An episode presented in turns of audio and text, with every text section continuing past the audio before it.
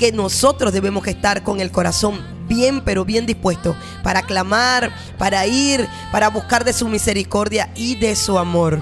Entonces tenemos los puntos de contacto, el 0414 980 863 0414 980 863 y el 0412 11 811 56 0412 11 811 56 Así que ya desde, desde este momento están activados. Ya puedes empezar a escribir, puedes empezar a mandar tu mensaje. Comparte el enlace con tus familiares que están fuera para que hoy puedan escuchar una palabra de fe y de esperanza que aliente los corazones. Sí, esta noche promete, así que no, no te quedes, no te quedes paralizado porque cuando nos quedamos paralizados y estancados, eso no viene de Dios. Así que levántate, levántate a enviar ese mensaje. Vamos a poner antes del mensaje derecho y hacia adelante y luego colocamos ese mensaje de esperanza que el Señor está poniendo en tu corazón para poder animar a muchas personas más. Y ya, Dios, que ya la bandeja está llenándose, llenándose poco a poco y tenemos eh, mensajes fuera del país y le agradecemos al Eterno porque hoy es una noche de bendición, Nadiuska. Hoy es una noche que el Señor se va a glorificar. Y prepara tu corazón para todo lo que vas a aprender en esta noche porque todo está ahí en, las enseñanzas, porque el Señor nos dejó unas enseñanzas, nos dejó unos límites para no apartarnos ni, ni, ni cruzarlo, sino que nos podamos mantener siempre ahí, que podamos ser eh, esa, en ese caminar, podamos llevar esa lámpara que es la palabra que va alumbrando el camino para no apartarnos ni a izquierda ni a derecha, sino que podamos avanzar cada día hacia la presencia del Señor. Y los caminos del Señor son hacia arriba, hacia las alturas, como el programa lo dice, desde, desde las alturas. Así que procura, procura enviar tu mensaje porque sé que va a ser de gran bendición. Así es, y abre el corazón. Lo más importante es mantener el corazón abierto. Cuando nuestro Padre nos envía la palabra, dice que ella es como una semilla. Ella cae en el corazón y dice entonces que va a producir. Es como esa lluvia que cae del cielo, que no vuelve allá vacía, sino que hace lo que tiene que hacer. Riega la tierra, la hace producir, hace que salga el fruto, hace que tú y yo podamos disfrutar de las bendiciones. Por eso es que necesitamos tenerla en el corazón, necesitamos tener esa palabra de fe, esa palabra de esperanza, esa palabra que nunca, nunca nos va a dejar en el momento de angustia, en el momento de tribulación. Estamos viviendo tiempos decisivos donde cada día necesitamos aprender las escrituras, cada día necesitamos tener un corazón íntegro delante del Señor para poder caminar en obediencia. Bueno, y así como tú dices, Nadiuska, y la palabra es así, la palabra eh, la tenemos que buscar, dice también, pedir y, y lo conseguiremos, lo hallaremos. Pero si no pedimos, no buscamos, siempre vamos a estar en una capa superficial. Es necesario profundizar. Es necesario porque sabes que las plantas cuando están con las raíces muy por encima, cualquier tormenta se la puede llevar. Pero cuando estas plantas empiezan a profundizar y a, y a buscar esa agua, de seguro nada lo moverá. Y esa agua es la palabra, esa palabra que está ahí, que está no está en el cielo para que no la puedas buscar, que no la puedas conseguir, sino que está aquí latente en tus manos, en, presente para que tú la puedas conseguir. No está ya lejos en el mar para que no la puedas conseguir, sino que está aquí. Esa palabra está aquí en este momento. Así que abre tu corazón, abre tu corazón para que puedas profundizar y puedas ser ese árbol junto a corrientes de agua viva para que ni tu, ni tu hoja caerá nada caerá. Y eh, bueno, es el momento de oración. Es momento de oración de fe.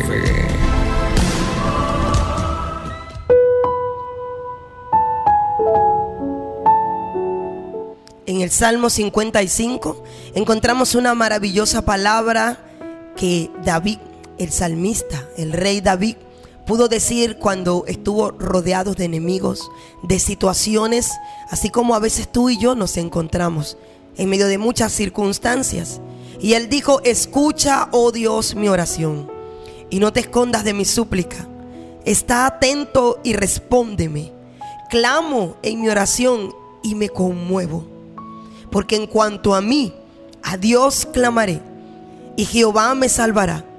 Tarde y mañana y a mediodía oraré y clamaré, y Él oirá mi voz, y Él redimirá en paz mi alma de la guerra que hay contra mí. Aunque contra mí hayan muchos, Dios me oirá y los quebrantará a ellos. Y es una palabra hermosa para esta noche. No sé cuál sea tu situación de quebranto, de dificultad. Tal vez esté rodeada por muchas situaciones. Pero escucha lo que hizo el salmista. Dijo, yo levanté oración día, noche, mañana, tarde, porque sé que Él me oirá. Me librará de mi quebranto, derribará mis opresores. Y cuando nosotros tenemos esa confianza, entonces siempre vamos y clamamos con un corazón rendido, con un corazón lleno de fe como el que necesitas levantar en esta noche. Necesitas levantarte desde tu hogar, desde todos los lugares donde me oyes, con un corazón lleno de fe para clamar y para decir como dijo el salmista, aunque esté rodeado, yo clamo porque sé que tú me oirás, oh Jehová. Abba, gracias en esta noche por esta palabra que alienta nuestras vidas, que nos impulsa, Señor, a hacer lo correcto como tú dices. Que cuando estemos en medio de aflicciones, Señor, no estemos ni preocupados ni angustiados, sino que podamos poner cada situación delante de ti podamos clamar y esperar pacientemente porque vendrá tu respuesta. En esta noche hay muchos que ya están clamando desde sus hogares, desde los distintos lugares donde me oyen, Señor, en las naciones. Y yo te pido que hoy tu oído esté atento, Padre, al clamor de nosotros. En tu amor y en tu misericordia tú puedas envolvernos. Tu mano pueda estar, Señor, poniéndose sobre cada corazón, sobre cada vida, sobre cada mente, Señor, sobre todo aquellos que están rodeados y afligidos, turbados. Hoy, Padre, trae esa paz. Permite que su alma y su corazón puedan entrar en quietud, Señor, y que puedan tener ese chalón que llena las vidas y que solo tú puedes dar. Hoy te pedimos, Señor, que tú tomes el control de todas las situaciones que estén pasando. Tú conoces cada hogar, tú conoces cada vida, tú conoces cada familia, tú conoces los corazones que en esta noche se están rindiendo y que necesitamos de tu ayuda. Padre, mueve tu mano poderosa a nuestro favor. Líbranos de las aflicciones que nos rodean. Líbranos de las angustias. Ven y trae salud y vida porque han venido enfermedades, situaciones, Hoy consuela los corazones porque ha venido muerte, Señor, en muchos hogares, dificultades. Pero nosotros siempre vamos a levantar nuestros ojos al cielo y vamos a clamar porque sabemos que tú nos vas a oír, Señor. Hoy escucha las voces que te están llamando, Padre. En medio de las tempestades, nosotros estamos confiados de que tú estás con nosotros. Te pedimos que hoy toques las vidas, que puedas enviar bendición, fortaleza Aquellos, Señor, que se sienten afligidos, hoy dales esperanza. Hoy dales, Señor, esa fe para que puedan seguir avanzando. Que hoy tú des óleo de sanidad, óleo de gozo, manto de alegría. Hoy haya para las vidas refrigerio y que podamos volver, Señor, a levantarnos. Podamos ver tu mano poderosa, tu diestra, levantarse para abrirnos paso en medio de cualquier circunstancia y que tú traigas respuesta. Aquellos que están pidiendo respuesta, tráela, Señor. Padre, que aún la fe les está fallando, hoy aumentaselas. Los que están fuera de las naciones, cúbrelos, Señor. Cúbrelos y guárdalos. Arrópalos bajo tu cuidado, bajo tu protección. Y que nunca nos falte, Señor, tu palabra. Que tu presencia hoy cubra nuestras vidas. Que hoy tu presencia llene nuestra ciudad cada hogar, cada familia, llenes nuestra nación. Te necesitamos, Padre. No nos dejes nunca, Señor. Nos podría faltar todo menos tu presencia. Te damos gracias por esta noche maravillosa. Te damos gracias porque podemos clamar y estamos seguros que tú nos escuchas. Gracias en el nombre de tu Hijo amado Yeshua. Amén.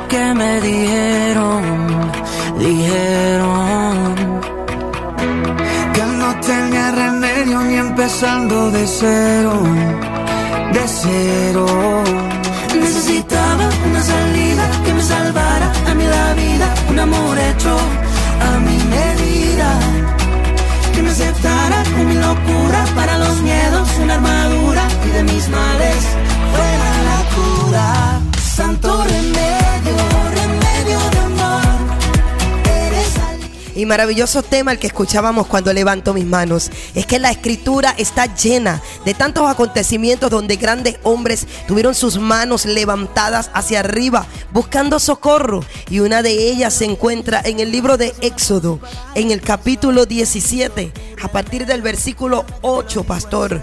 Allí está uno de los relatos más maravillosos que habla de cuando levantamos las manos al cielo, lo que significa levantar las manos al cielo. Y me encanta poder llevar la escritura y poder entender lo que el Señor nos ministra aún a través del canto, aún a través de la adoración, porque Él siempre nos está hablando. Él te habla a través de cualquier situación. Y dice la palabra en el libro de Éxodo, capítulo 17, verso 8, que vino Amalek. Amalek vino a pelear contra el pueblo de Israel.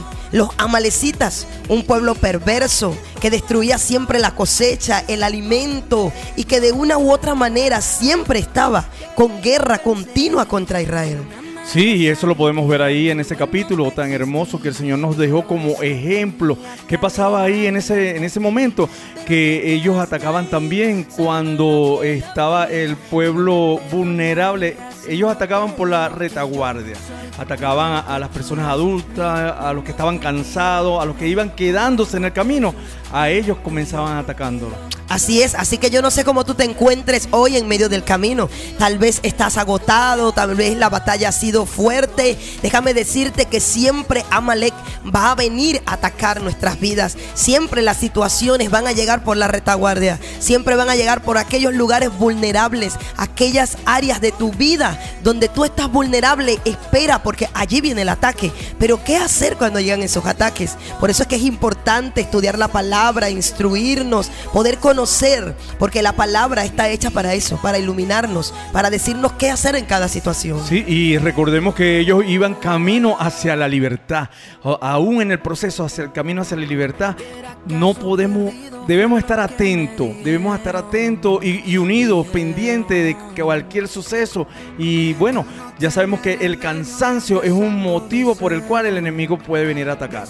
Así es, y dice la escritura que Moisés guiaba al pueblo en ese tiempo, estaban en el desierto, imagínese usted, estaban fatigados, tal vez el sol, las situaciones, pero recuerde que la mano de Jehová siempre estaba con ellos. Dice que tenían una nube que los protegía del sol, los protegía en la noche encendida en fuego, pero aún así Amalek vino contra ellos, porque a veces pensamos que las situaciones no van a venir porque simplemente ya conocemos al Señor, porque tenemos al Señor en nuestros corazones. No, es cuando más los ataques van a venir. Pero Moisés, Moisés hizo lo correcto, así como nuestro amado Jesús espera que tú hagas lo correcto en este tiempo.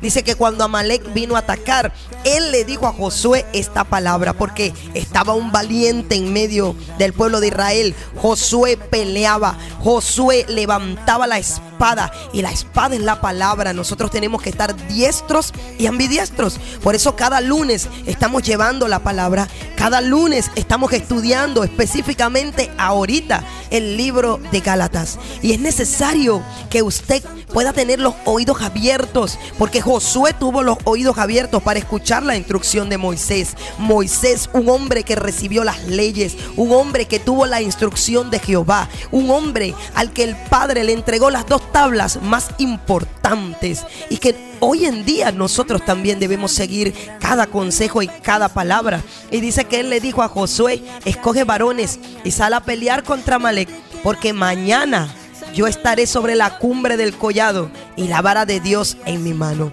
Imagínese lo que él le estaba diciendo, pastor, que saliera a pelear, porque Moisés iba a estar en la cumbre del collado con la vara de Dios en su mano. La vara, representativo de la palabra, Acuérdate que con eso fue que abrió los mares. Con eso abrió los mares. Y importante eso, importante. Sí, y siempre debemos recordar que e-, esa espada representa la palabra. Con la palabra tú puedes abrir los mares, con la palabra tú puedes avanzar. Recuerde que el mar se abrió para que pudiera avanzar ese pueblo, ese pueblo de Israel. El Señor le dijo, ¿qué tienes en las manos? Y hoy te, y hoy te hago esta pregunta, ¿qué tienes tú en las manos? Que estás estancado y no quieres avanzar. Es necesario nosotros poder extender la vara. Es necesario nosotros poder entender las escrituras para poder estar diestros como estaba Moisés y como estaba Josué. Porque conocían la palabra. Y por eso es que cada lunes, queridos amigos y hermanos, estamos llevando el estudio de los libros, de la escritura, de las cartas de Pablo, de las epístolas, que son tan necesarias conocerlas en este tiempo. Por eso no podemos desmayar, no podemos dejar de estudiar la palabra. Y dice el libro de Éxodo que así lo hizo Josué.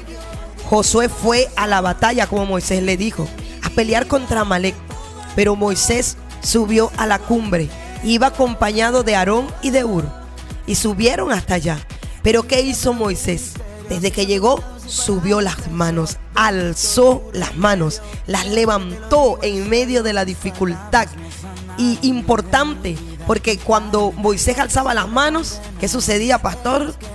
Bueno, el pueblo ganaba Así cuando es. alzaba la mano y no nada más que alzaba la mano, sino que también tenía personas ahí ayudándolo a levantar las manos. Como hoy en este momento estamos ahí siendo esa ayuda para que también puedas mantener esas manos allá arriba. Así es, y está representado en el alefato hebreo, una de las letras en el pictográfico, porque las letras en el alefato hebreo no solamente tienen letras, también tienen dibujos pictográficos, tienen notas musicales, tienen números, y es importante porque la letra Hey, que es la letra número 5 del alefato hebreo, es un hombre con las manos levantadas. Y qué maravilloso lo que hoy nos está diciendo el Eterno. Y el significado de este dibujo es ventana abierta, revelación, iluminación, vida, gracia.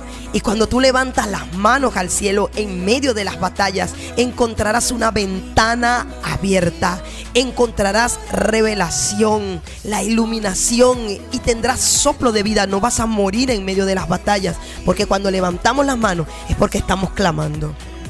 Sí, y debemos mantener siempre esas manos ahí levantadas, levantadas para toda circunstancia, para cada situación. Muchas veces nos afanamos, muchas veces decimos no tengo esto, nos quejamos y cada vez que nos quejamos nos regresamos de donde el Señor nos ha sacado. Entonces hoy en día es mejor levantar la mano y buscar de esa dirección del Señor, de decirle que tú eres Dios, tú eres mi proveedor, tú eres mi sanador, tú eres mi ayudador. Entonces siempre mantener esas manos ahí bien levantadas y recordemos que Amalek atacó, siempre fue a los débiles, a los más débiles. Hoy, hoy es momento de fortalecerte. Hoy es el momento de decirle a Amalek, ya no va volverás por mí. Ya estás identificado, ya sabemos que tú atacas cuando estamos cansados, pero hoy en día el Señor dice, si el todo aquel que esté cansado, pedí las fuerzas que Él se las va a multiplicar. Y a veces pensamos que solamente ataca al que está en batalla, también ataca al que ora, porque vemos a Moisés que lo atacó el cansancio. Dice que de tanto tener las manos hacia arriba ya estaba cansado, pero aleluya porque estaba Aarón y Ur y levantaban las manos de Moisés y cuando las manos estaban levantadas el pueblo prevalecía, el pueblo estaba peleando la batalla y dice que Josué deshizo a espada al pueblo de Amalek. Los destruyó a filo de espada. Porque la palabra es lo más importante que tú debes tener en este tiempo. Por eso cuando estudiamos las escrituras, cuando cada lunes tú te sientas con tu cuaderno, con tu lápiz, con la palabra y podemos estudiar y podemos conocer lo que realmente la escritura nos dice y conocer cómo fue escrita, por qué, para quién, qué nos está diciendo, es importantísimo porque vamos a poder derribar cualquier argumento que no sea de Dios. Vamos a poder tener entendimiento claro, revelación. Vamos a estar como ese hombre con las manos arriba recibiendo la verdadera revelación de Dios. Sí, bueno, y es hora de, de, dejar esas tácticas militares que muchas veces nos los ponemos y decimos, bueno, yo voy a hacer esto para que suceda esto, voy a hacer aquello, y ponemos la fuerza humana y la mente humana para, para hacer esa, esas tácticas, ¿verdad? Y que vemos que al final no dan resultado. Moisés usó la mejor táctica, la táctica espiritual, dirigida por el Señor, y le dijo, Moisés a Josué, escoge varones y sal a pelear con Amalek. Mañana yo estaré sobre la cumbre del collado y la vara de Dios en mis manos. Es el momento de salir al collado, de salir a las alturas, de buscar esa oración para que el Señor nos pueda dar esa táctica y sobre todo para que Él esté en tu pelea. ¿Estás afligido hoy? ¿Estás pasando situaciones difíciles, tristeza? Pues déjame decirte, sube al collado. Ve allá en tu habitación. En vez de estar llorando, levanta las manos al cielo y empieza a decirle al Señor, ayúdame, dame fortaleza, llévate la tristeza, llévate la depresión, enséñame cómo vencer cada situación, porque es la única manera. Con las manos levantadas, grandes cosas pueden suceder. Quiero enviar un saludo a todas las familias que ya nos están escribiendo. Por aquí tengo un mensaje y dice buenas noches. Saludos y bendiciones para todos. Estamos full sintonía, Margelis, Margelis y Marbelis. Hermanas y sobrinas de nuestra hermana Yajaira Patete desde el sector bolivariano. Vaya ese abrazo para todas estas guerreras, mujeres valientes que sé que tienen las manos levantadas al cielo porque han podido pelear grandes batallas en este tiempo y aún están de pie con el corazón lleno de fe. Un abrazo para todas ustedes, mis queridas hermanas, mi hermano Luis Monasterio. Y por aquí también tengo más mensajes, pastor.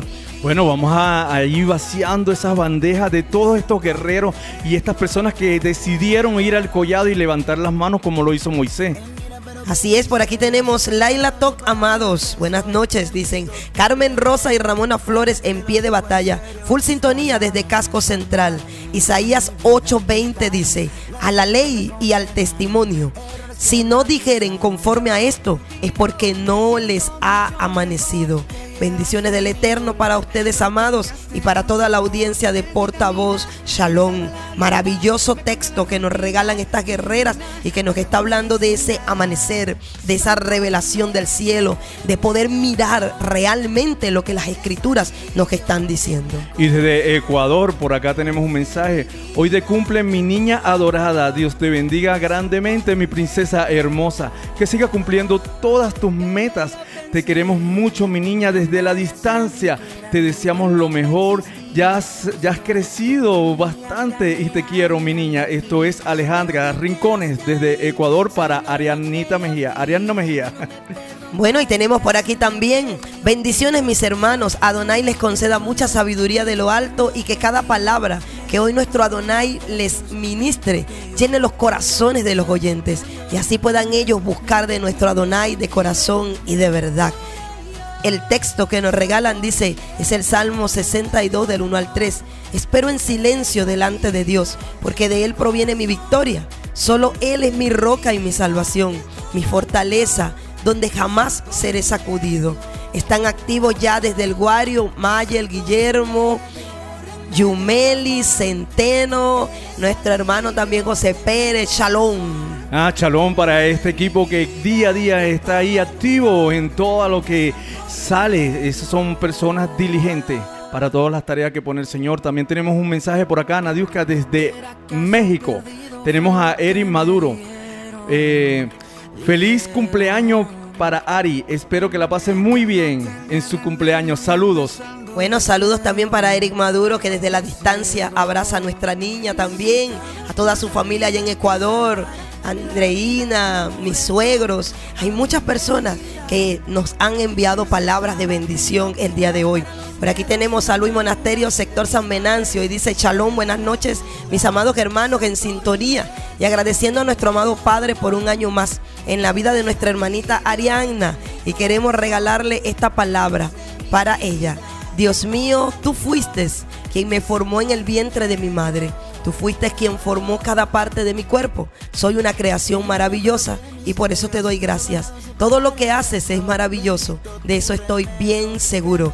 Esto está en el Salmo 139 del 13 al 14. Hermosa palabra, mis queridos hermanos. Gracias. Y por acá también tenemos eh, buenas noches. Ah, bueno, derecho y hacia adelante, mis hermanos. Es Jonathan Rondón en sintonía desde el sector Boquerón, Ato La Macuarita, en compañía de mi esposa Marjorie y ah, de Rondón, mi hijo. Eh, Matías Rondón Páez y mi papá José Rondón. Están ahí, también están pidiendo oración. Está pidiendo oración por su papá José Rondón y su esposa Marjorie de Rondón y mi hijo Matías Rondón Páez por mí y para que Dios guarde a mi familia. Están pidiendo oración para toda la familia. Qué bueno. Sí, Señor, entonces allí ya alerta el escuadrón de oración para orar por el señor José Rondón, por su esposa Marjorie, por su hijo Matías y también por Jonathan Rondón, ¿verdad? Están pidiendo oración, así que alerta, escuadrón de oración, para que ya estén orando, ya estén llevando delante del Eterno las peticiones de nuestros hermanos. Por aquí tenemos también ya mensajería, nuestra hermana Glenda. Glenda está ya full, full sintonía desde Puerto Colón. Nos dice bendiciones mis hermanos, felicidades y bendiciones para la princesa Arianna. Dice la palabra de Dios en Éxodo, capítulo 23, verso 25, adora al Señor tu Dios y Él bendecirá tu pan y tu agua y yo apartaré de ustedes toda enfermedad, derecho y hacia adelante. Está pidiendo oración por su nieto Santiago Alejandro.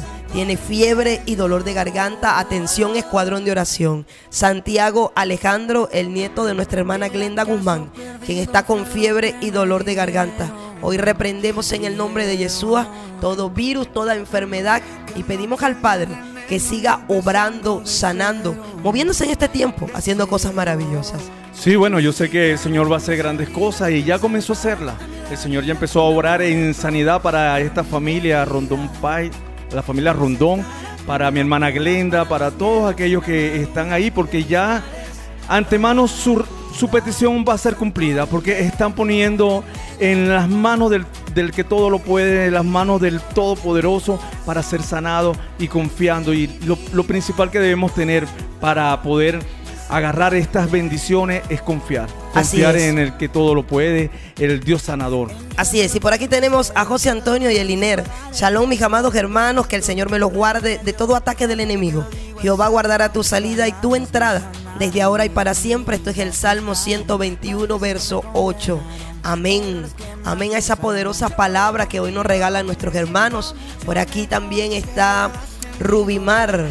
Rubimar Moreno enviando felicitaciones para Arianna. Que Dios te llene de muchas bendiciones. Feliz cumpleaños. También nuestra hija Nela también está mandando también felicitaciones. Mayra, nuestra hermana Mayra y Leonela enviando ah, felicitaciones. Sí, Señor, enviando felicitaciones para nuestra Arianita. Y damos gracias al Señor, porque en medio de todas estas cosas Él ha podido estar, ayudarnos a vencer, ayudarnos a continuar adelante. Y por eso es que hoy les decimos, lo más importante es tener la palabra en el corazón. Es poder tener esa revelación. Sí, bueno, Nadia, de el tema que hemos comenzado hablando, en la debilidad de, unas personas está la fortaleza de, de los demás también, como Moisés se le pusieron fuertes sus manos del cansancio, ya estaban a punto de caer, pero ahí estuvo Aarón, estuvo un apoyándole en esa oración y dice la palabra, más valen dos que uno, que uno solo, pues tiene mejor remuneración por lo que hace. Es hora de, buscar esa ayuda, de no quedarnos solos, sino de, buscar esa ayuda ese, para que pueda eh, en las batallas poder vencer también. Muchas veces pensamos que solo lo vamos a lograr con las fuerzas humanas, con las tácticas militares que a veces nos llegan en la mente y resulta que no es así. Resulta que el Señor quiere que podamos confiar en Él, porque Él dice que cuando nos volvemos a Él, Él se, Él se vuelve a ustedes y sus enemigos serán sus enemigos. Y todo venía a mí, todo el que esté eh, cansado, cargado, que Él los hará descansar. Entonces este es el momento de poner todo, todo en manos de, Él para poder avanzar, como, como les dije al principio, derecho y hacia adelante. Y así es, así es. Así que hoy damos gracias al Señor por cada Aarón y cada Ur que ha estado a nuestro lado. Si tú estás cerca de alguien que ha sido un Aarón y un Ur en tu vida, quien te ha dado una palabra de aliento, quien ha sostenido tus manos cuando has sentido flaquear. Es el momento para que le abraces, para que puedas decirle gracias. Gracias por estar en mis momentos difíciles, por siempre enviarme una palabra, por siempre decirme que todo lo puedo en Yeshua porque Él me fortalece. El Señor pone muchos Aarón y muchos Ur alrededor para que nos puedan ayudar a vencer. Así que hoy, en esta noche, uno de esos Aarón y de esos Ur los tendremos para que nos enseñen la palabra. Porque la única manera de mantener las manos arriba cuando la batalla está fuerte es tener la instrucción. Y hoy estará con nosotros también nuestra maestra Arelina Ruiz, acompañada de Amado Ruiz. Hoy estarán los dos como esos Aarón, como esos Ur, levantando las manos de todos los que están en casa, llevando la palabra, llevando la revelación, llevando esa escritura que es tan necesaria en este tiempo y que nosotros debemos conocerla para poder actuar correctamente. Por eso ya tiene que estar preparado, ya ve buscando tu cuaderno, tu lápiz, ve buscando ya las escrituras para que puedas hoy seguir estudiando el libro de Gálatas junto a nuestra maestra Arenina Ruiz. Y continuamos leyendo esta mensajería que, que, está llenándose. Y por acá tenemos una familia muy querida que dice buenas noches, Dios les siga bendiciendo a todo el personal de portavoz. Estamos full sintonía desde el sector Libertador, familia García. Bueno, que el Eterno pueda bendecir a la familia García. Bueno, y ya cuando regresemos en el próximo segmento, estaremos ya con nuestra maestra Arelina Ruiz y Amado Ruiz, llevándole una palabra maravillosa y llevando esa revelación que tanto es necesaria en este tiempo. Busca tu cafecito si quieres, busca allí tu cuaderno, tu lápiz, la palabra y pídele hoy al Eterno que pueda hablarte. Que hoy haya espíritu de sabiduría y de revelación alumbrando los ojos del entendimiento de cada uno de nosotros, para que podamos saber cuál es la esperanza a la cual Él nos llamó, cuál es la riqueza en gloria en Yeshua para con cada uno de nosotros, y que su mismo espíritu que lo levantó de los muertos, sea también el que nos dé a nosotros vida, aliento y sabiduría para poder entender las escrituras. Bueno, pastor, y ya cuando son las 8 y 23 de la noche, iremos con un tema musical y tendremos ya en el próximo segmento a nuestra maestra Arelina Ruiz. Así es, acompañada de Amado Ruiz. Bueno, eh, por acá está un mensaje, vamos a darle lectura. Dice, buenas noches, felicidades por el maravilloso programa de hoy. Esto es Carolina.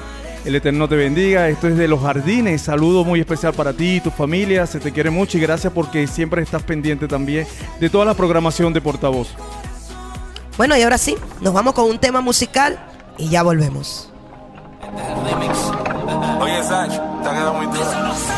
Luz veo al despertar, cielo azul, apartando tempestades en mi andar. Pero qué felicidad fluye en mí cuando empiezo a dar las gracias sin parar. Una expresión en mi adoración abre la puerta para decirte hoy. Agradecer tus bendiciones sobre mí, sobre mí. No puedo evitar saltar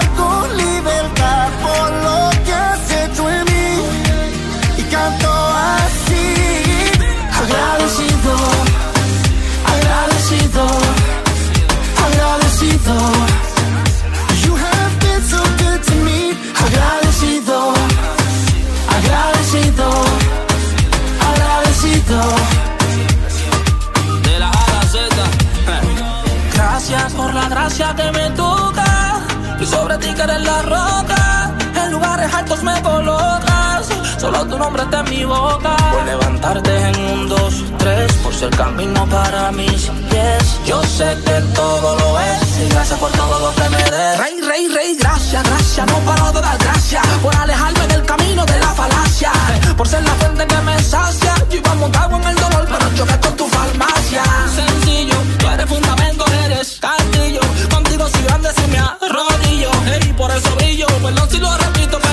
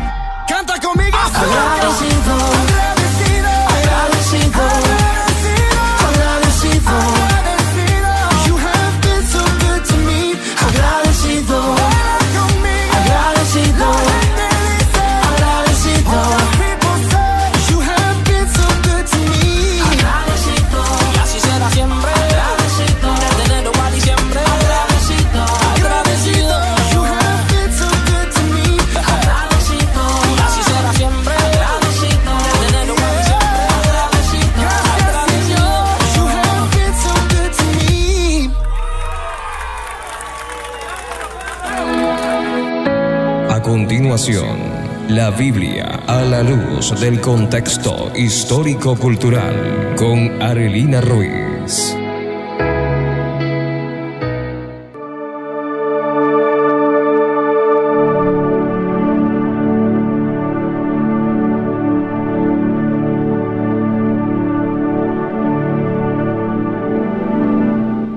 Buenas noches, shalom a todos nuestros oyentes. Damos gracias a nuestro Padre Eterno por la oportunidad de estar nuevamente acá a través de esta su emisora, la 100.3 FM, pudiendo llevar este estudio de la carta a los Gálatas.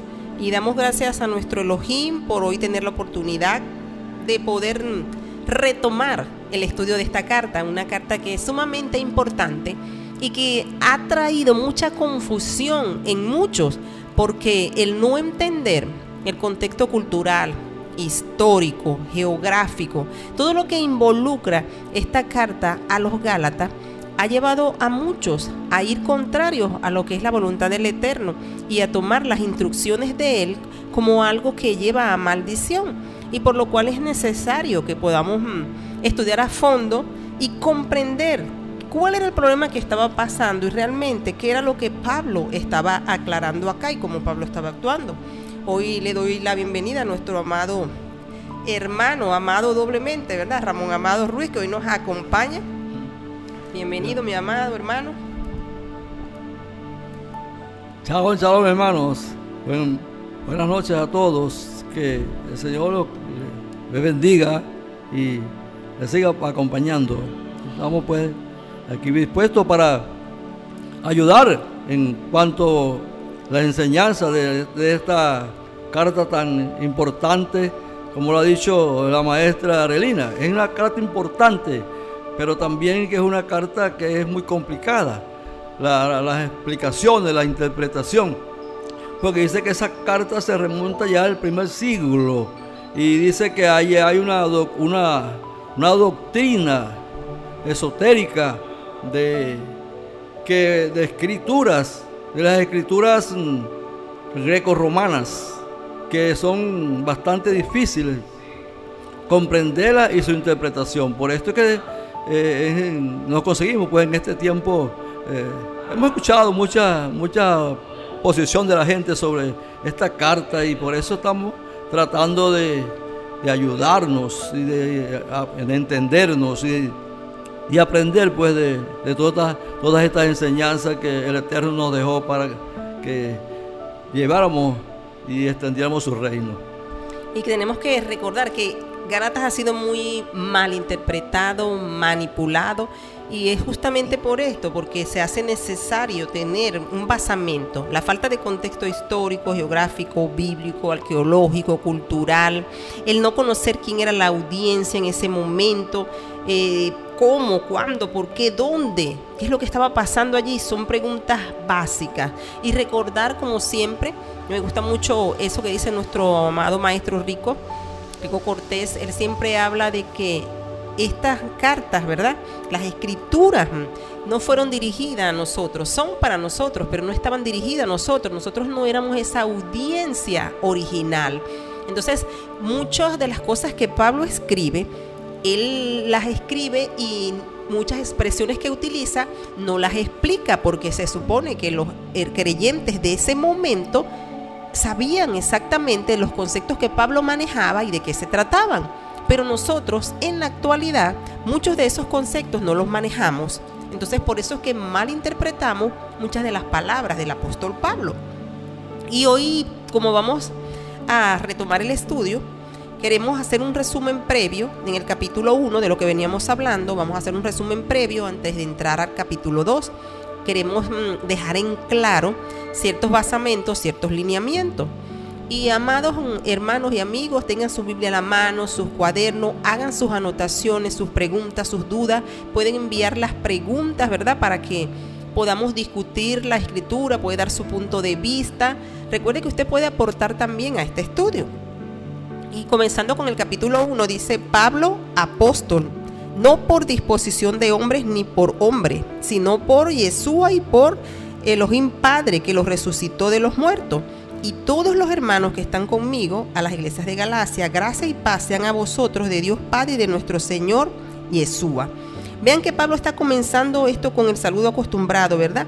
Pero se presenta como ese apóstol enviado. Él se está presentando en esta epístola como alguien que fue nombrado específicamente, dice él, fue seleccionado por Yeshua y por el Padre que lo resucitó de los muertos. O sea que él se está presentando acá no como que su trabajo, ¿verdad? Fue algo que surgió de él, sino que ha sido realmente enviado. Y cuando él dice esto acá, Pablo también hace alusión allí, porque él recuerda, rememora lo que, lo que a él le pasó. Rememora ese encuentro que él estuvo allá con Yeshua cuando fue personal, ese llamado que el maestro le hizo para que Pablo pudiera creer verdaderamente en lo que Yeshua hizo. Entonces es muy importante comprender que Pablo les está aclarando cuál es su trabajo. Pablo les está diciendo en, esta epístola cómo él fue nombrado y cómo ese mensaje que él está anunciando no es de invención humana. O sea, el mensaje no viene de él, es directamente del Eterno. Y hay algo más. Cuando nosotros consideramos esa audiencia a quien Pablo les está hablando allí, a quien Pablo se le está presentando, y vean que él dice, le da la gloria al, Eterno y dice, el cual se dio a sí mismo por nuestros pecados para librarnos del presente siglo malo, es decir, de este sistema perverso en el que estamos ahorita, conforme a la voluntad de nuestro Elohim y Padre, a quien sea la gloria por los siglos de los siglos. Amén. Entonces, en pocas palabras, ¿qué está diciendo Pablo allí? Eso, es lo interesante, ¿verdad? Que debemos entender tratar de comprender esto eh, para poder nosotros tener conocimiento pues, de lo que, lo que está hablando Pablo. Porque Pablo, recuérdese que eh, Pablo está también haciendo un papel aquí de, de abogado, defensor. Por eso es que estamos viendo esta, esta carta, carta a, los, a los Gálatas como una perspectiva jurídica que Pablo está utilizando, que utiliza, que utiliza allí eh, y eso, bueno, más adelante lo vamos a ir viendo, como vamos desarrollando eh, el tema, porque sinceramente allá ya Pablo, cuando se presenta allí, que él dice que no es nombrado por hombre, ni, viene a instruirlo así que por su costumbre, sino porque Dios mismo, Jesús mismo lo envía a, a, hacer este trabajo.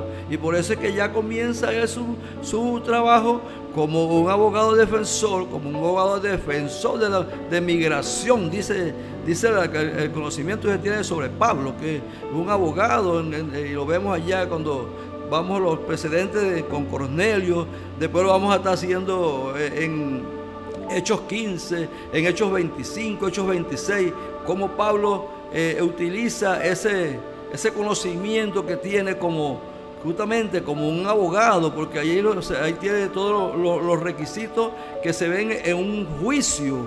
Y por eso cuando hay, hay quienes, él lleva la defensa y hay los acusadores y hay el, el, el, juez, que en este caso, bueno, viene siendo la comunidad eh, de, de Gálatas que está escuchando, porque ve que hasta no, yo me viendo esto me, me, di, me di, cuenta que, que está, esto es actualizado, porque ahorita dice que eh, el, el, juicio es oral y público, y ese que está diciendo Pablo ahí era un juicio oral y público, pues estaba, ahí estaba la comunidad. Y que tenemos Entonces, que recordar algo, que Pablo tenía, era ciudadano romano, ¿verdad? Él fue el único apóstol endosado para que ministrara a los gentiles, es decir, a las personas de las naciones. ¿Y por qué el Eterno escoge a Pablo? Pablo era ciudadano romano. Él tenía libre acceso al imperio, porque tenemos que recordar quién estaba en ese momento reinando. Era el imperio romano. Entonces Pablo, como ciudadano romano, tenía libre acceso al imperio. Para un ciudadano romano y ser judío, eh, eh, hubiera sido, encima de eso era judío, no hubiera sido fácil, ¿verdad? Ir a ministrar a todas las personas. Porque el acceso como ciudadano romano le abría las puertas a muchos lugares que un judío regular no hubiera podido tener acceso. Y eso se ve en el libro de Hechos, cuando él fue arrestado, ¿verdad? Y le dijo al ciudadano, y dijo que él era ciudadano romano. ¿Qué pasó? Inmediatamente los soldados se detuvieron y ahora había que hacer un procedimiento de juicio, había que seguir los lineamientos legales establecidos para un ciudadano romano. No lo, no lo podían atropellar como ellos lo estaban haciendo. Entonces cuando se estudia Gálatas y no, se considera cuál fue el conflicto que inició esta carta, ¿verdad? ¿Dónde comenzó? ¿Cuál fue el contexto principal de la carta? y, y no entendemos cuál es el tema principal. Porque el tema principal de la carta a los Gálatas tiene que ver con justificación. Entonces nosotros tenemos que comprender esto. ¿Por qué? Porque muchos han tomado esta carta como la carta que nos libera de la ley. Hay que comprender que debemos hacernos una pregunta. ¿Somos justificados por la Torah o por la fe? Y esa es la pregunta principal, porque cuando se habla de Torah, cuando se habla de instrucción, de ley, ¿verdad? Las personas enseguida dicen, yo soy justificado por fe. Y la- las escrituras apoyan eso, somos justificados por la fe. Pero una de las cosas que tenemos que considerar es la importancia que tienen los convenios. Y fíjense que ese término justificación es un término que tiene una sección forense, o sea, que es un término que está involucrado en lo que es la parte legal. Sí, por eso es que te decía que la carta, Pablo cuando hace su, su defensa de, de quién es, el- quién es el, el acusado allí. El acusado dice que son las buenas nuevas de salvación. Ese es el acusado. Y Pablo es el abogado, el abogado defensor. Y Pablo prepara todo eso como un juicio donde va a ir justamente con todos los, requisitos, con todas las, las reglas, con todas las normas jurídicas, porque está, ¿verdad?, defendiéndose ante un juez y ante un acusador, un detractor, que eran los fariseos que lo acusaban, lo que pues ahí es que está el, meollo de la cuestión, que tenemos que explicarla, porque como decía la, maestra, ¿dónde comienza el problema? ¿Por qué sucedió este problema? ¿Cuál es el problema que tiene? ¿Cuál es el problema de fondo que tiene eh, Gálatas y, Pablo con esta sociedad, con esta comunidad? Ayer vamos a, aclarar estas cosas, pues vamos a verlo entonces desde el punto de vista este, de Pablo su defensa, de su defensa legal y de todos los, los, los- los- recursos que él utiliza, ¿verdad? Para, eh, su, para su defensa como tal. Entonces, vemos eso desde el punto de vista pues, jurídico y por eso es que dice que, que es forense, pero no es forense porque se trata de que estaba, habla de, de- de cadáveres y de muertos, sino porque es jurídicamente que se está hablando y esos son O sea, es los- usada en conexión con la Sí, ley. esos son los lineamientos ¿verdad? que hay, de la conexión que hay, por eso dice que le- se habla de ese, de ese aspecto eh, forense y dice que ese aspecto, ese elemento lo introdujo Pablo porque allí dice un, un- un- un erudito, dice que alemán habla de eso, que dice que Pablo introdujo ese elemento de, de forense como en, ese, en esta carta. ¿eh? Entonces, bueno, por eso se habla de, de, de forense. Y que hay allí un- procedimiento y de hay- y juicio, hay una como conexión tal, con ley, ¿verdad? está el proce- un procedimiento legal. Y hay un debate Sí, público por supuesto. allá que ellos están haciendo. Lo que estamos, lo que estamos diciendo que es oral y público, ese es el juicio. Pues te decía que es un juicio que está actualizado hasta con este, con este tiempo de nosotros. Porque nosotros en nuestra constitución y en nuestro procedimiento, el código del procedimiento penal, aparece que eh, ese es un, un procedimiento en el juicio tiene que ser oral y público. Y Pablo lo está haciendo ya. Ya Pablo lo está, lo está- lo está- lo está enseñando. Porque ahí está el acusado y está defendiéndose públicamente ante Agrispa y ante Festo, dos, dos mm, eh, eh, reyes pues, que estaban allí, dos, Dos autoridades dos estaban. De, de ese tiempo. cuando él hizo su defensa Sí. en aquel tiempo. Y ven algo acá. Eh, Hablábamos entonces que el tema principal de la carta a los Gálatas es justificación. Ese es el tema principal de esta carta. Y hablamos que justicia, ¿verdad? A ser justificado, el término justificación era derivado del latín justificare y estaba compuesto de dos palabras, el adjetivo justus, que significa justicia, justo, y el verbo facio, hacer. Entonces eso significa que el término justificación es hacer una persona justa o tener justicia. Cuando nosotros vemos una persona justificada por las obras, será pronunciada justa porque él o ella hizo el trabajo necesario y el juez lo confirma. Ahora, Elohim hizo o pronunció a los pecadores justos por el trabajo que el Mesías hizo, que el Mesías hizo por ellos. Entonces, en ambos casos, el hecho de juicio o justificación está asociado a la ley, es forense. Y vemos entonces que Pablo nos está describiendo los términos a esta audiencia, no, no, le describe estos términos a la audiencia porque todos entendían de lo que le estaba hablando. En cambio nosotros, en la actualidad, en nuestro contexto, muchas veces no entendemos y debemos ubicarnos, ir a ese contexto real de qué era lo que estaba pasando. Y cuando nosotros hablamos de la Torah, ¿verdad? Cuando hablamos de lo que tenemos que considerar, de la importancia de los convenios, porque ellos habían entrado en un convenio con Yeshua, en un pacto, el mismo pacto que nosotros hoy en día hemos hecho, el de creer, el de tenerlo como el Señor de nuestras vidas y el darle toda la obediencia. Y ese convenio traía bendición y trae bendición cuando nosotros obedecemos lo que el convenio dice. Entonces tenemos que comprender estas cosas y tenemos que aclarar lo que estaba pasando allí. Porque Pablo en el verso 6, en el capítulo 1, vamos allá ahora, dice, aquí él entra directamente, ¿verdad? En esta sección. Él omite esa sección que siempre tenía de acción de gracias y de, felicitaciones, que era lo habitual. Pablo eh, omite eso en esta epístola. Y él se lanza directamente sobre la situación que hay. Y miren la forma en que él se dirige a ellos. Les dice, estoy asombrado de que tan pronto os hayáis alejado del que os llamó por la gracia de Yeshua para seguir un evangelio diferente. No que haya otro, sino que hay algunos que os perturban y quieren alterar el evangelio de Yeshua.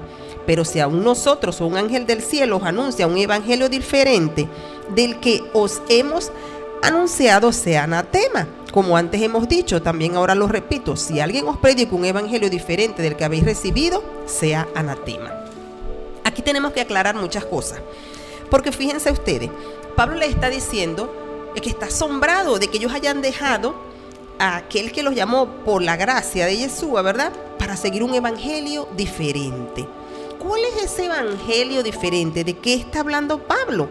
Él dice, no que haya otro evangelio, y miren lo que él habla aquí, sino que hay algunos que os perturban y quieren alterar el evangelio de Yeshua o del Mesías, de Cristo, de lo que se conoce, como Cristo, ¿verdad? El Mesías Yeshua. Ahora pensemos un momento en esto. Él dice que nos llamó por la gracia de Yeshua. Muchos han pensado en la actualidad que cuando está hablando de un evangelio, de que nos llamó por la gracia para seguir un evangelio diferente, muchos afirman que los creyentes lo que hicieron fue dejar de confiar en la gracia y empezar a cumplir la ley. O sea, siguieron la ley, se sometieron a la ley. Esa es la, la idea que tienen muchos creyentes. Pero Pablo no está hablando de esto. Vamos a comprender realmente qué es lo que estaba pasando. ¿Cuál es ese evangelio diferente del que Pablo les está haciendo alusión. Entonces vamos allí, vamos a ir allí al verso 7, porque él está aclarando no que haya otro, sino que hay algunos que os perturban. El problema está acá, de estos que os perturban. Y vamos a hablar de esto, vamos a ir a Hechos 15, 24, porque tenemos que entender quiénes eran estos que estaban perturbando la labor que Pablo estaba haciendo. Vaya rápidamente a Hechos 15. El verso 24.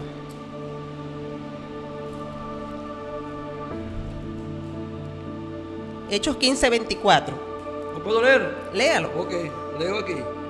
Por cuanto hemos oído que algunos que han salido de nosotros, a los cuales no dimos orden, os han inquietado, o nos han y nos han inquietado. Sí, os he inquietado con palabras perturbando vuestras almas, Ahí está. mandando circuncidaros y guardar la ley. Miren lo que le está diciendo. Hemos oído que algunos que han salido de nosotros, a los cuales no dimos orden, ¿verdad? De eso está. ¿Quiénes están diciendo esto? Porque usted tiene que saber el contexto en el que está eh, leyendo. Aquí estaban reunidos, mm, allá los hermanos, ¿verdad? Si quieres te leo, aquí está otro, otro, otra parte, otra, otra, otra cita, pues el 15, Hechos 15, 15, uno que dice, entonces algunos que venían de Judea enseñaban a los hermanos, si no os circuncidáis conforme al rito de Moisés, no podéis ser salvos. Ajá. Entonces, algunos que han venido, ¿verdad? Y allí, y allí está el problema. ¿Quiénes eran estos? Estos eran creyentes judíos, ¿verdad? Del- De, aquel momento que guardaban todas las tradiciones de hombre. Eso. Es decir, eran personas que estaban guardando lo que se conoce como las obras de la ley. Eso es correcto. ¿Y qué son las obras de la ley? Usted hoy tiene que quedar claro en qué son las obras de la ley. Dice que las obras de la ley eran una acción de un rabino o sabio que justifica una manera práctica en la que alguna tradición debía ser observada. Las obras de la ley eran leyes basadas en las acciones u obras de un rabino. Si un fariseo o un rabino desempeñaba cierta acción, esa acción era establecida como una ley y era conocida como una obra de ley. También mm, en los rollos encontrados en las cuevas del Qumran se consiguió textualmente en esos rollos esa palabra, las obras de la ley, Mikak Maseh Torah. Y esas obras de la ley son mandamientos de hombre, tradiciones hechas mandamientos, discusiones rabinas sobre leyes mosaicas, interpretaciones de hombres convertidas en mandamientos, regulaciones hechas mandamientos, ¿verdad? Que son puestas por encima de la Torah. ¿Por qué se dice que son puestas por encima de la Torah? Vea el problema que estaba pasando, del cual Pablo está diciendo que habían entrado algunos que los estaban perturbando y que los estaban llevando a un evangelio diferente. ¿Cuál es el evangelio diferente que estas personas estaban trayendo? Hechos 15.1 lo dice.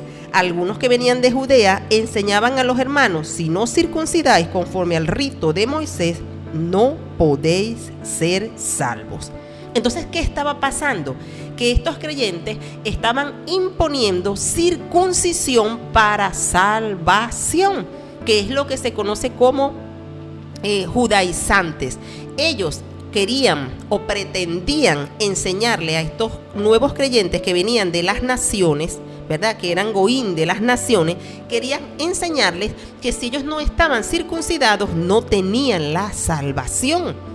Y esto es lo que Pablo está hablando. Eso es lo que él les quiere Es aclarar. lo que Pablo ciertamente, es lo que está Pablo refutando porque ellos están tratando de qué? De dividir, de dividir. Y Pablo está sumando, porque Pablo está, está trayendo, ¿verdad?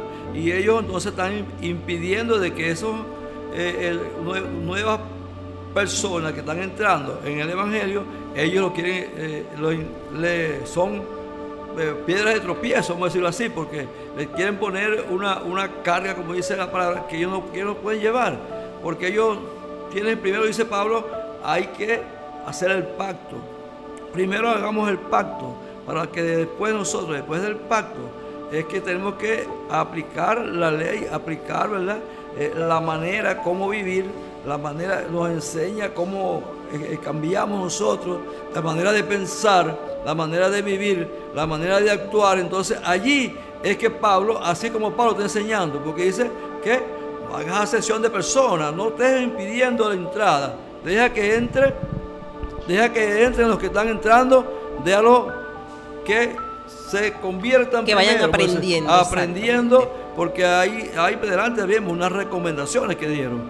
Y vean, fíjate que Pablo le dice, estoy maravillado de que tan pronto os hayáis alejado de aquel que os llamó por la gracia de Yeshua. Sí. ¿Por qué? Por la gracia del Mesías. ¿Por qué? Porque sabemos que la salvación es por gracia. Sí. Ya Pablo le había enseñado esto a estos creyentes gentiles, creyentes de las naciones.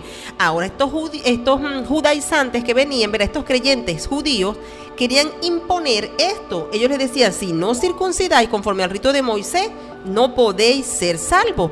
Y vean que ellos no dicen, ellos estaban hablando aquí del rito de Moisés. ¿Qué era el rito de Moisés? Vamos a hablar luego de eso, porque ellos tenían unas maneras, habrían varios tipos de circuncisión.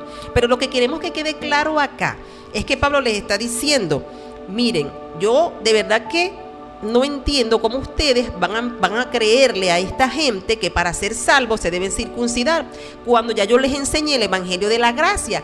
¿Qué es el Evangelio de la Gracia? Que somos salvos por gracia.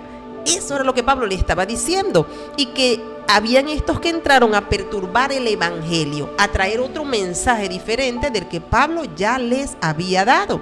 Entonces, eso es, eso es lo que tenemos que comprender. Y vamos a continuar ahorita explicando, vamos a escuchar un tema musical y después vamos a continuar con este capítulo 1 para poder entrar luego al capítulo 2. todo pasará.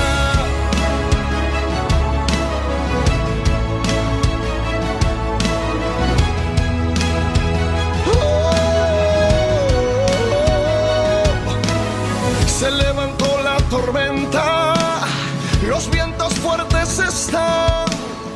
mis emociones pelean con mi fe. El miedo toca la puerta, sacude mi humanidad, pero mi espíritu espera en tu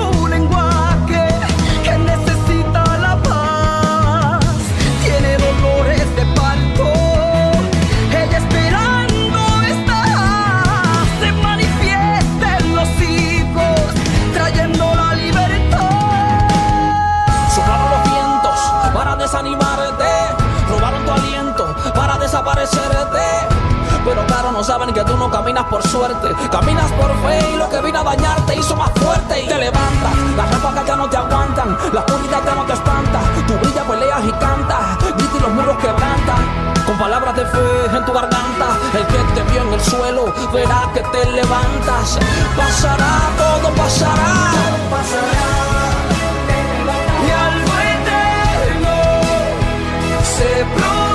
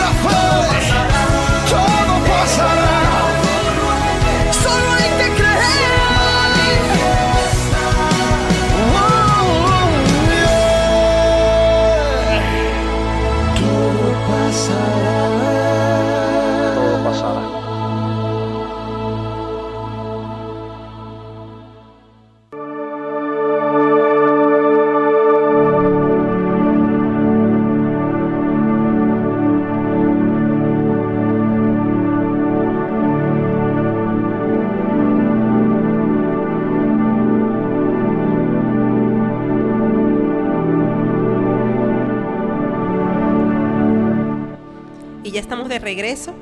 Entonces, continuando con la idea que tenían acá en Gálatas capítulo 1, donde estamos ubicados, de quiénes eran estos que habían entrado a perturbar y que querían alterar la, la verdad del Evangelio, el mensaje que ya Pablo les había dado, de que la salvación es por la gracia, ¿verdad?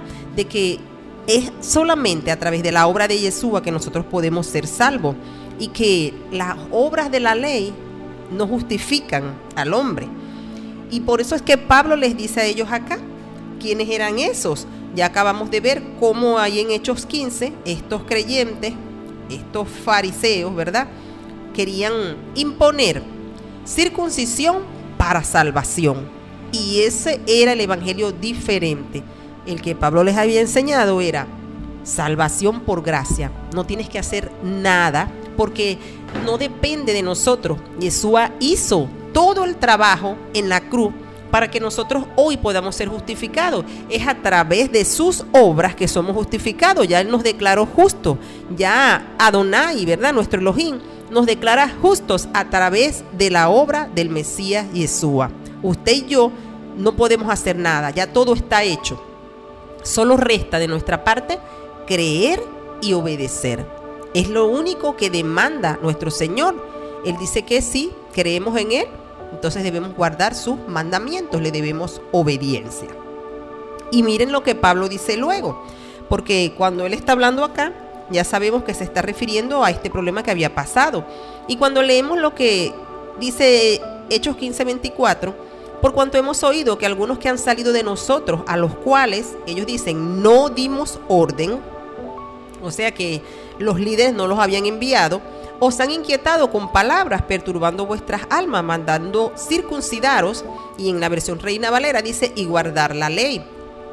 Nosotros sabemos, amados hermanos, que las instrucciones de nuestro Elohim nunca han pasado y que Él siempre ha demandado la obediencia de su pueblo, el, el acatar las instrucciones porque son para nuestro bien.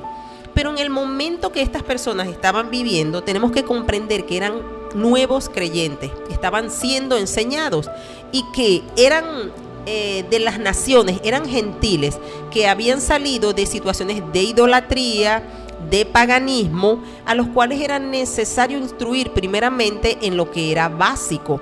Y es por eso que en la asamblea que hacen acá, eh, cuando les dan las instrucciones, que dice en el verso 25 de Hechos, nos ha parecido bien, habiendo llegado a un acuerdo, elegir varones y enviarlos a vosotros con nuestros amados Bernabé y Pablo, hombres que han expuesto su vida por el nombre de nuestro Señor Yeshua. Así que enviamos a Juan y a Sila, los cuales también de palabras ahora saber lo mismo. Pues ha parecido bien al Espíritu Santo y a nosotros no imponeros ninguna carga más que estas cosas necesarias, que os abstengáis de lo sacrificado a los ídolos, de sangre, de ahogado y de fornicación. Si os guardáis de estas cosas, bien haréis, pasadlo bien. Es decir, como vemos aquí, amado hermano, amado, que entonces ellos llegaron a un acuerdo de cuatro cosas primordiales que estaban pidiendo que tenían que ver con pureza moral, porque eran personas de las naciones que estaban ligados a lo que era, eh, sus vidas antiguas habían estado ligadas a lo que era idolatría, ¿verdad? A lo que era fornicación, a lo que era desobediencia como tal, cosas que atentaban contra la moral. Y lo importante ahorita es que ellos fueran moralmente limpios, porque de qué valía que en ese momento los circuncidaran, pero sus corazones realmente no estuviese la circuncisión, no estuviesen moralmente puros, entonces iba a ser en vano. Allí es que ahora sí entramos pues, en la materia que, que debemos de tratar, de, tratar de, explicar, de aclarar, porque ahora sí estamos hablando de las cosas de los gentiles, aquí estamos hablando de los gentiles ahora, porque Pablo, Pablo está hablando de que, eh, eh, allá cuando dice que ¿quién los, quién los fascinó a regresar, quién los fascinó allá a ustedes hablaba con, con, los, con los mismos que habían llegado, con los que eran todavía el, creyente. Pero aquí estamos hablando justamente de los gentiles. Ahora viene el desarrollo de lo que Pablo le está diciendo a ellos. No pueden volverse al, a, los, a la parte atrás de lo que le hemos enseñado, de lo que le hemos libertado.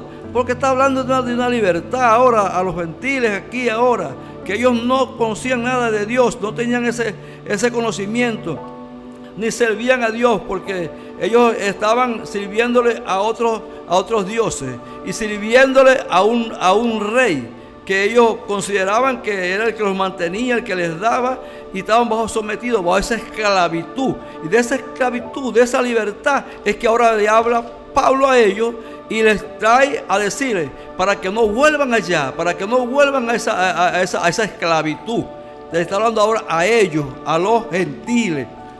Y por- que, que ya ellos, ahora sí, ellos van entendiendo, ¿verdad? ¿Por qué es que es necesario que poco a poco ellos vayan aprendiendo la cosa, lo que deben de guardar, lo que deben de hacerse? Pero Pablo siempre defiende es que ellos primero tienen que entender, primero tenemos que hacer el pacto, vamos a hacer el acuerdo, vamos a hacer el convenio con Jehová para poder este, cumplir con las demás cosas porque nos hacemos, nos hacemos, ¿verdad? Eh, creamos esa identidad, nos hacemos ciudadanos. ¿ves? Es cuando aceptamos, Este, esa, ese pacto, esa- esa- el cambio de naturaleza, nos, naturalizamos, entonces somos, hacemos ese pacto. Y de allí entonces que nosotros vamos a entender a cumplir las leyes, los que nos corresponde, a defender nuestros derechos y a cumplir con nuestras obligaciones. Y que Pablo les aclara exactamente quiénes eran estas personas. Porque en Hechos 15:5, cuando leemos, dice, pero algunos de la secta de los fariseos que habían creído, o sea, eran creyentes, Sí, eran creyentes, por se creyentes. habían levantado diciendo, es necesario circuncidarlos y mandarlos que guarden la ley de Por Moisés. eso te decía que ahora estamos hablando a, a los gentiles, precisamente porque allá hablaba Pablo, hablaba con, los, con los- ya unos, unos creyentes que, te- que vinieron, ellos con esa, con esa costumbre de ellos, a crecer a imponer a estos nuevos que estaban entrando. que apenas ni siquiera sabían de, de- No de pureza sabían ritual, nada, apenas nada. estaban comenzando. Exacto. Y mira que esos fariseos creyentes eran los que estaban perturbando a los creyentes en Galaxia, porque le estaban pidiendo que hicieran algo que la misma Torah no apoya. Ellos están hablando acerca de circuncisión para salvación, y la circuncisión es un acto de obediencia para ser incluido al reino como señal del pacto. Sí. La salvación, en cambio, es el regalo del rey. Y por eso es que Pablo está hablando acerca de que somos salvos por fe. ¿Por qué? Porque este es un regalo por nuestra fe en él. Pero eso no quiere decir que la circuncisión no era válida. O sea, tenemos que comprender algo. Pablo no estaba en contra de la circuncisión. ¿Por qué? Porque la circuncisión era un mandamiento, es un mandamiento, Es un hasta, mandamiento. hasta, el- hasta el momento. Sí. Y la circuncisión es válida, porque cuando yo recibo la salvación como un regalo del rey, del patrón, me gusta mucho esta idea, de la que es un ejemplo que pone nuestro hermano rico, porque dice que el patrón, yo acepto ese regalo del rey, que es mi patrón, entonces yo debo hacer algo, ¿verdad? Ser Para hallar gracia delante de él. ¿Y qué es lo que ha- hacían? Empezaban a leer la Torah y en la Torah vamos aprendiendo quién es el creador en el libro de Génesis, quién es el que redime en el libro de Éxodo, quién es el que me apoya, me suple, me protege cuando estoy en el desierto, lo vemos en número. Luego en Levítico nos explica cómo es y quién es el que debemos adorar y cómo debemos venir delante de él. Y luego Deuteronomio nos explica cómo vamos a responder y cuáles son los mandamientos cuando entramos a la tierra prometida. Entonces allí comienza la circuncisión del corazón. A medida que tú vas entendiendo y conociendo quién es ese Elohim, quién es el eterno, aquel que nos extiende justificación. Y esos gentiles, dice el Eterno, creen en mí, están justificados, entonces pueden entrar al reino, pero para que ellos, para que ellos, o sea, pueden ser parte de ese pueblo santo, pero para que puedan pertenecer al reino, hay unos mandamientos que ellos tienen que guardar para obedecer y para que se conviertan en esos testigos de quién yo soy en la tierra. Entonces, una persona que estaba comenzando en Torah, que no estaba preparada para tener un yugo completo, porque las enseñanzas de los rabinos eran llamadas, ¿verdad? El Sí, yugo. Era un yugo, era esclavizante. por eso- exacto, no, y- y-. Y habían yugos que eran esclavizantes, pero el yugo del Señor, por eso es que el Mesías dice, mi yugo es fácil y ligera mi carga. Entonces ellos estaban comenzando en la Torah y es por eso es que en Hechos 15 los, mm, líderes dicen, no hay problema, vamos a empezar con los conceptos básicos, que se mantengan fuera de adulterio, de fornicación, de lo que es ahogado, que mantengan comida limpia, que se, que se aparten de la adoración a dioses con comidas sacrificadas a ídolos, de adulterio, de idolatría, porque todo esto es de naturaleza moral y allí es donde entra la importancia de entender la pureza moral. Porque los que estaban bajando de Jerusalén estaban tratando de imponer pureza ritual. O sea, las cosas que se debían hacer para tú presentarte en el templo. Entonces, ellos estaban imponiendo esto cuando estas personas necesitaban primero aprender y ser puros moralmente, porque esto era un pueblo que venía de un mundo inmoral. Y Pablo les está diciendo, vamos a comenzar educándolos de cómo ser moralmente puros, porque esas personas en Galacia, en Asia Menor, es posible que ni siquiera suban al templo. Entonces vamos a comenzar primero por lo que es lo importante, lo moral, porque eso es importante delante del Eterno. Y ahora hay algo que, o sea, quisiera hablar, porque muchos cuando ven estas cosas piensan que estas instrucciones, eh, eh, lo que el Eterno está pidiendo, ¿verdad? Lo que habla aquí, lo que Pablo habla, está en contra de la Torah. Piensan que las cosas que Pablo está diciendo están en contra de la ley, que Pablo no es un defensor de la ley, sino que Pablo está a favor de, salir fuera de la instrucción del Eterno, y es todo lo contrario. Sí, exactamente. Es todo lo contrario porque por eso que surge el problema, pues, con, con los hermanos que llegaron, que dice que, que llegaron a enseñar otras cosas y Pablo está en contra de ellos por eso, porque es que no están guardando Torah, es que no conocen la Torah. Entonces, ¿cómo ellos van a venir a imponer una cosa a, a unos que apenas pues están conociendo y que apenas están entrando? Como estaba diciendo, como dice la misma palabra, ahí está la palabra establecido como tal. Entonces, por esto es que suceden el- la, inconveniencia y, y- y hay que subir, dice, hay que subir a Jerusalén para ellos dilucidar este problema. ¿Ve? Esto es lo que... Y, y lo importante es que los líderes de Jerusalén apoyaron a Es Pablo. que eso es que es, exactamente, porque ellos tuvieron que subir, porque dice, dice la, la escritura, dice Pablo allí, que después de 14 años, él tuvo que subir a, a- a Jerusalén para aclarar su situación, porque eh, dice que a través de una revelación, porque él dice, para yo no perder, para no perder lo que, estaba- lo que estoy haciendo, para que no esté haciendo las cosas eh, de, de otra manera, este, equivocada. Y dice que se reunió allá, se reúne con los jefes, con los dueños, con la- como dicen los jefes allá del Sanedrín y se mete con ellos y él, ella le explica todo lo que, lo que ha sucedido, le echa el, el- cuento de lo que estaba pasando aquí con los gentiles y todo cómo estaban entrando y cómo todo lo que le enseñaba y dice que ellos, bueno, dice, nada aprendí de ellos, que decir, nada aprendí. Mejor, había nada nuevo. mejor me dieron la mano en señal de que estaban de acuerdo con lo dice, dame- me vieron la diestra, ¿ves?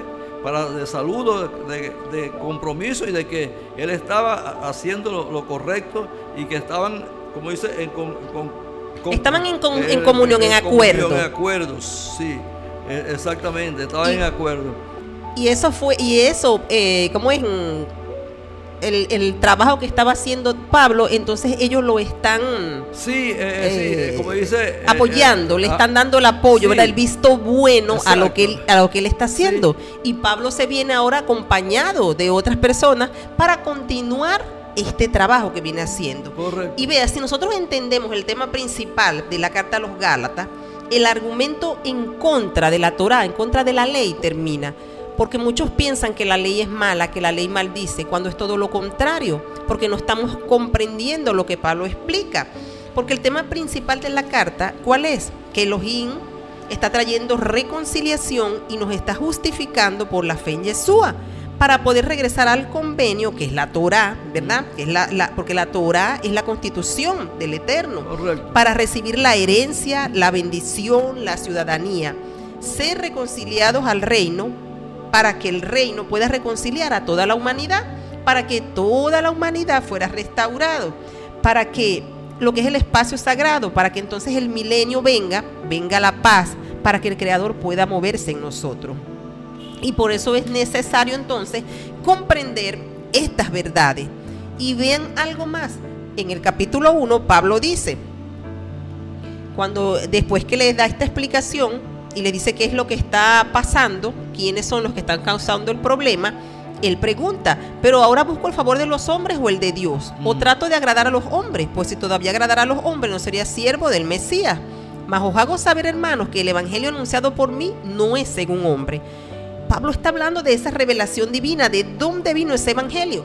Pablo está rememorando lo que él le pasó allá en el camino, ¿verdad? Cuando él iba furioso persiguiendo a los creyentes y Yeshua se le apareció.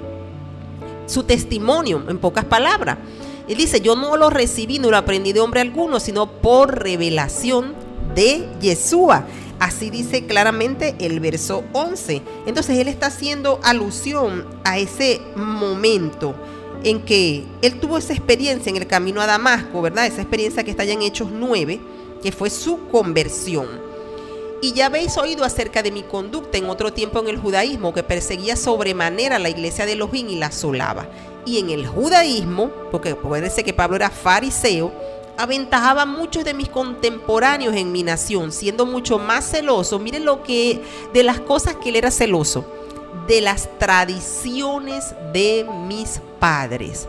En pocas palabras, él era celoso de las obras de la ley, de lo que eran los takanok, de lo que eran impuestos por los rabinos, de las, de las tradiciones, costumbres. Aunque hay muchas costumbres que son buenas, ¿verdad? Pero hay costumbre, el, el problema de las costumbres es que las pongamos por encima de la Torah, que tengan más valor de lo que dice la Torah. Y él dice que era muy celoso de las tradiciones de sus padres. Pero cuando agradó a Elohim, que me apartó desde el vientre de mi madre y me llamó por su gracia, revelar a su Hijo en mí para que yo lo predicase en los gentiles, a los gentiles, entre los gentiles, no consulte enseguida con carne y sangre, ni subí a Jerusalén a los que eran apóstoles antes que yo, sino que fui a Arabia y volví de nuevo a Damasco. Después, pasados tres años, subí a Jerusalén para ver a Pedro y permanecí con él 15 días. Pero no vi a ningún otro de los apóstoles, sino a Jacobo, el hermano del Señor. En esto que os escribo aquí delante de Elohim, que no miento. Después fui a las regiones de Siria y de Cilicia, y no era conocido de vista las iglesias de Judea, que eran en Cristo. Solamente oían decir que en otro tiempo, eh, aquel que en otro tiempo nos perseguía, ahora predica la fe que en otro tiempo asolaba. Entonces, si nosotros nos damos cuenta, Pablo está hablando aquí de su testimonio, de quién era, de lo que él estaba haciendo. Pablo estaba claro acá de lo que, eh, del trabajo como, como apóstol que él tenía. Y les está hablando realmente de las cosas que él dejó. Porque vean ustedes, cuando Pablo explica acá, en este verso, que él era, en el judaísmo, aventajaba a muchos de sus compañeros, pero era celoso de las tradiciones. Y eso fue el cambio que tuvo que haber en su vida. Pablo pasó 14 años. Cuando Pablo creyó, Pablo tuvo que prepararse nuevamente, porque Pablo había vivido en el fariseísmo y ahora tenía que entender realmente qué era la Torah, cuáles eran las instrucciones, qué era realmente el Evangelio. ¿Por qué? Porque Yeshua se le reveló. Y esta revelación trajo algo nuevo a su vida, dio un vuelco, dio un cambio a su vida que le hizo comprender que lo que realmente tenía importancia era lo que Elohim decía, no lo que decía el hombre. O sea, lo importante son las instrucciones del Eterno, no las costumbres mm, o las tradiciones que el hombre pueda imponer. Lógico, eso es lo que Pablo defiende, pues la Torah, la ley como tal. Lo que él defiende es eso, esas enseñanzas eh, eh, sanas, que si podemos decirlo así. Eso es lo que está Pablo defendiendo en esta, en esta oportunidad. Y por eso hace referencia de todas estas situaciones que él vivió, porque fue la experiencia que adquirió, porque Pablo era un hombre, era un hombre excelente preparado. Eh, Pa- Pablo era un, hombre, un gran sabio en, en- la palabra, conocía. Ese, él venía de, de una escuela muy famosa, la escuela de Gamaliel. Puede ser que Pablo también sabía de, lo que estaba hablando y de, con quién estaba tratando. El que decía que fue, que fue fariseo, que fue fariseo. Él conocía quién estaba perturbando, que estaba perturbando su trabajo. Los conocía y por eso tenía esa convicción de defender lo que Dios le había dado, como- ya lo había dicho él, que a mí no me, no me dio este, este apostolado, no me lo dio hombre, sino el propio Yeshua, directamente. Por eso es que Pablo pues, se sentía eh, el complacido en lo que hacía. Y por eso entonces que debemos mm, concluir acá que el evangelio diferente que Pablo quiso aclararle, él les dijo, la salvación no viene por la circuncisión, la salvación es el regalo del rey. Pablo está corrigiendo a los líderes porque ellos quieren que las personas entren al Evangelio forzados a comprometerse a un convenio sin entender las condiciones de la santidad de, nuestro Creador, de hacer cir- circuncisión sin entender lo que se requiere de ti. Y de hecho la congregación de Hechos 15, en el libro de Hechos 15, estuvo de acuerdo con Pablo. Dijeron, no vamos a darle más a estas personas de lo que ellos puedan hacer, que comiencen con los, pasos mm, básicos que tienen que ver con pureza moral, porque la santidad del Eterno la determina Él. El mundo hebreo se supone que mantenga vigente la santidad del Eterno a través del ejemplo en nuestra vida, porque la Torah debe ser parte de nuestra vida cotidiana. Por ejemplo, en Roma los judíos observantes podían tener ciertos privilegios de observar la Torah en ese ámbito, en ese mundo pagano en el que ellos vivían, porque podían comer comida coche, les permitían reunirse en la sinagoga, les permitían eh, pagar el medio ciclo para guardar la fiesta, podían ir a Jerusalén si querían. Entonces vemos que había los recursos para que una persona, un judío observante, pudiera mantener vigente todos estos principios de Torah. Pero estas personas que estaban comenzando necesitaban, vamos a llamarlo así, de un discipulado básico que pudiera apartarlos de todo lo que les mantenía impuros moralmente. O sea, que pudieran, pudieran vivir primeramente vidas en rectitud moral para después pasar a otro tipo de, de- de pureza que debían aprender a medida que iban aprendiendo del Creador. Entonces, para nuestro próximo programa, vamos a entrar de lleno al capítulo 2. Ya hoy hemos hecho el resumen y hemos visto el capítulo 1. Esperamos entonces para el capítulo 2 y usted puede tener, enviar sus preguntas, enviar eh, las dudas que le hayan quedado. Estamos a la orden, envíelas por acá, estamos abiertos y que el Eterno hoy les bendiga y que pueda darnos sabiduría para continuar con estos estudios. Shalom para todos, gracias a nuestro hermano amado por acompañarnos hoy. Shalom, shalom para todos. Bueno, que el Eterno les Gracias bendiga. por su atención. Oh, Ah, He cambiado de actitud cuando supe que en la cruz hubo un hombre que no merecía morir, pero fue por mí y pagó. Ese hombre se llama Jesús, en su cuerpo cargó el dolor de unos clavos que le traspasaron sus pies y sus manos sin compasión. Tú eres la vida y la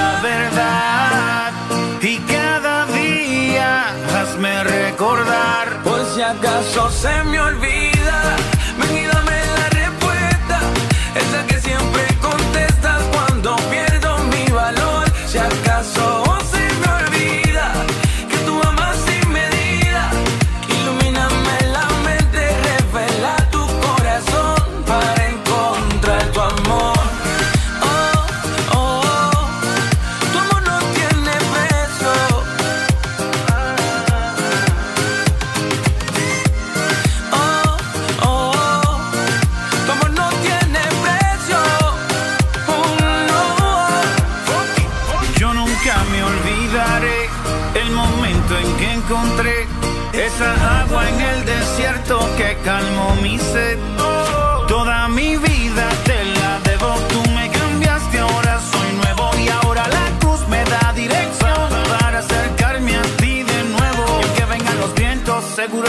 todo momento. De mi vida y de mi corazón estás atento. Ya nada me aparta de ti, por eso estoy aquí. Pero por si acaso se me olvida, ven y dame la respuesta. Esa que siempre contestas cuando pierdo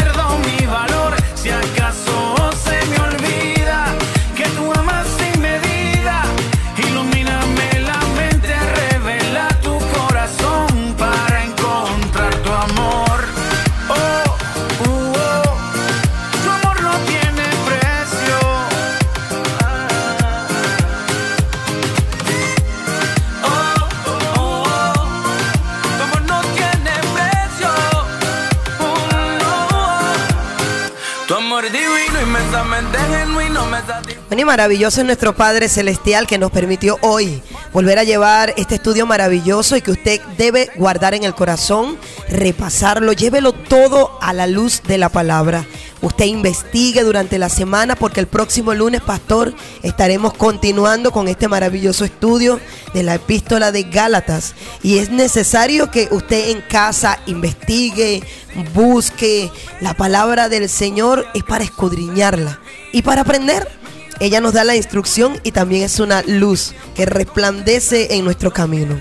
Bueno, y así es, la cita es para el día lunes, todos con su cuaderno. Eh, es bueno porque es una serie que se está dando acá, que se ha hecho con mucho amor desde varios puntos de vista, punto de vista cultural, político, y, de ahí es que parte toda la enseñanza para quién fue, para quién fue escrita y, en qué momento fue escrito. Entonces es necesario estar siempre ahí atento a, todo, a toda esta revelación que ha estado ahí siempre, porque la verdad, la verdad nos hace libres, Nadiuska. Y es, Así y es, es así necesario buscar siempre la verdad.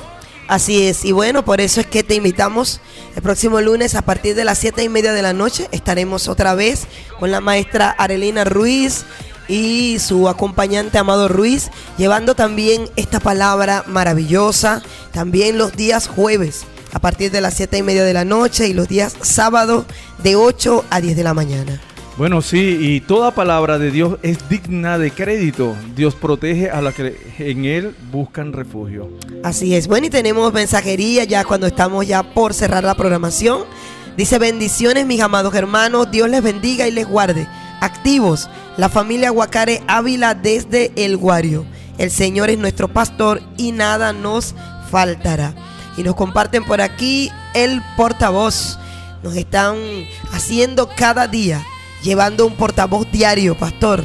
Oye, qué bueno, sí, es bueno también que puedan compartir eso en sus estados. Hay muchas personas que se están uniendo cada día y cada día somos más porque el Señor dice que los va a buscar del norte, del sur, del este, del oeste, va a armar un solo pueblo. Así es, y el portavoz del día de hoy fue en el Salmo 62.1 y dice, espero en silencio delante de Dios porque de Él proviene mi victoria. Así es, en silencio, en silencio el Señor está actuando. Muchas veces pensamos que no está sucediendo nada, pero es ahí donde el Señor está obrando. No te desesperes, mantente siempre en fe que todo lo que pidiéramos a Él, Él nos los dará. Así es, y por aquí nos envían otro mensaje, activos desde la Candelaria con el mejor programa de la semana Portavoz, aprovechando para enviar bendiciones en el nombre de Yeshua a la cumpleañera adoradora del Señor Arianna. Abrazos de parte de la familia Bompar Orozco. Seguimos en sintonía, bendecida noche equipo. Bueno, un saludo para Pedro Bompar, Lenis de Bompar, Natalia. Sí, mira, Nadia, y esta música que está sonando a fondo, bueno, es una complacencia para Ariana. Le encanta esta canción que está ahí eh, eh, sonando. Sí, señor, despediremos el programa escuchándola. Y por aquí también tenemos de, de, parte de Milagros, dice bendiciones para el equipo de portavoz que semana a semana nos deleita con su programación. En sintonía desde la Candelaria, la familia Ciso González.